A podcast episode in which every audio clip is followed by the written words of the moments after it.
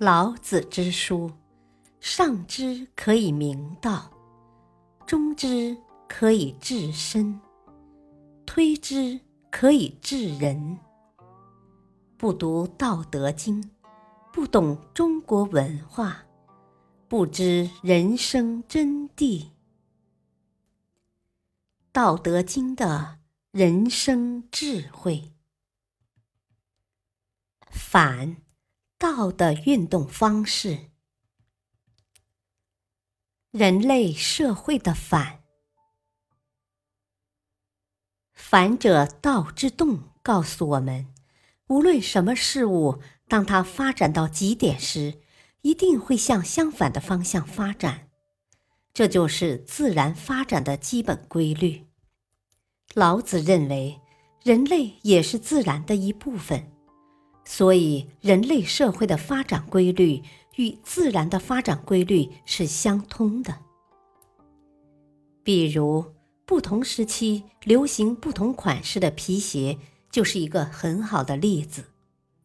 以前流行圆头皮鞋，但是大家觉得人人都穿圆头皮鞋，显示不出自己的个性，于是渐渐的开始流行尖头皮鞋。尖头皮鞋流行了一段时间，又变成了平头皮鞋。再过一段时间，又慢慢的变回圆头皮鞋了。这就是一个反复的变化过程。世界上的所有事情，其本身有一定的共性，这种共性叫做本体。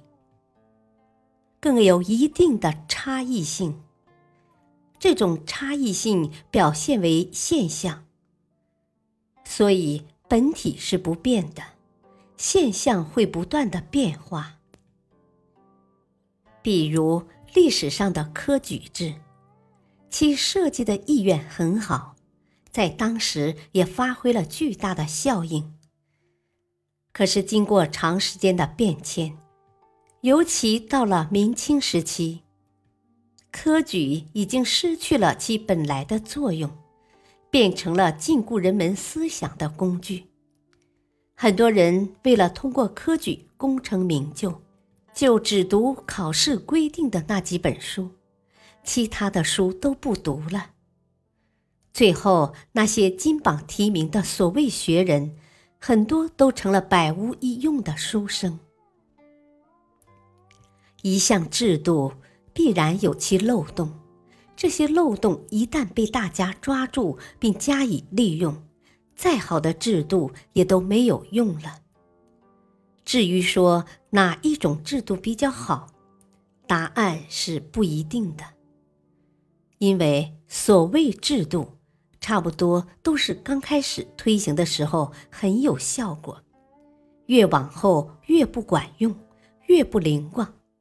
就像科举制，最后被大家抓住的漏洞越来越多，逐渐的失去了其效应，这就叫做反者道之动。在现实社会中，我们也经常可以看到，一项新推出的政策或措施，刚开始实行时，往往效果显著。但是，无论多么好的政策或者措施，都不会永远行之有效。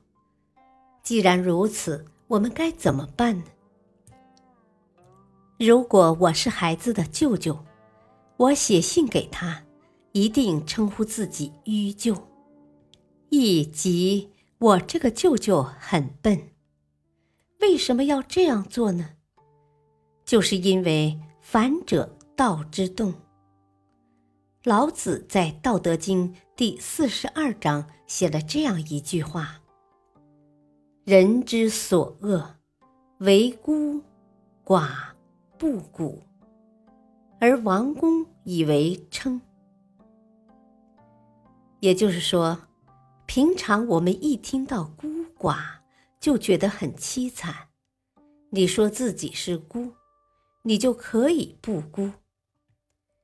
你说自己是寡人，你就可以不寡；你说自己不古，就可以变得古。你说自己愚笨，就意味着你很聪明。这种事例到处都有，到处可见。所以，一个人为什么要谦虚？为什么不能自大？就是这个道理。我们再举一个例子：每个帝王都被臣公喊万岁，其实这也是假的。当大家喊万岁的时候，人人都知道皇帝肯定是不可能万岁的。当皇帝被喊万岁的时候，就是说他已经走到极点了，最终会极而复返，乐极生悲。物极必反，这个道理在每一个地方都可以得到印证。《道德经》第二十三章有一句话：“飘风不终朝，骤雨不终日。”朝就是一朝一夕的意思。骤雨不终日，就是说暴雨不可能整天整夜的下。疾风暴雨一般都是很短暂的，可是大家说。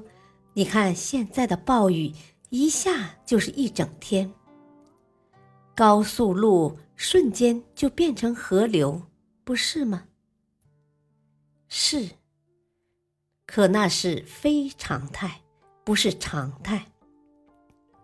如果是常态，人就不用活了。所以，道可道，非常道，告诉我们，道。有常道，就有非常道。飘风终朝，骤雨终日，这是气候异常，我们把它叫做反复，这不是常态。